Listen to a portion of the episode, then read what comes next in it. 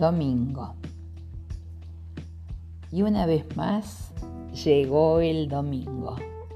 Qué día que despierta pasiones casi como un Boca River. Domingo esperado por muchísimos que harán de él una fiesta y odiado por otros tantos que lo ven como el fin del descanso o el regreso a casa o el día de la soledad menos querida.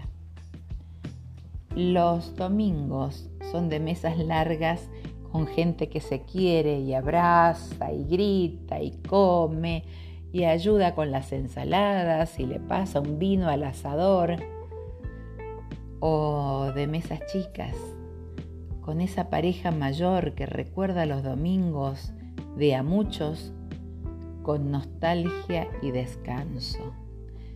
O de la otra que acaricia panza mientras espera el café con las medias lunas del antojo dominguero.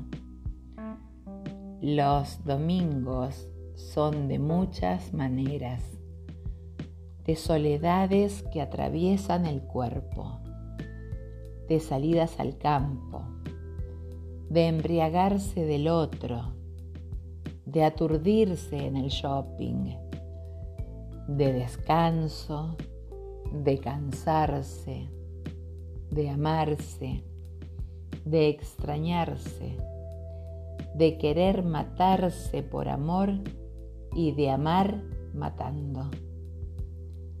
Los domingos son días fáciles tiernos, maestros. Son días acariciables, casi siempre.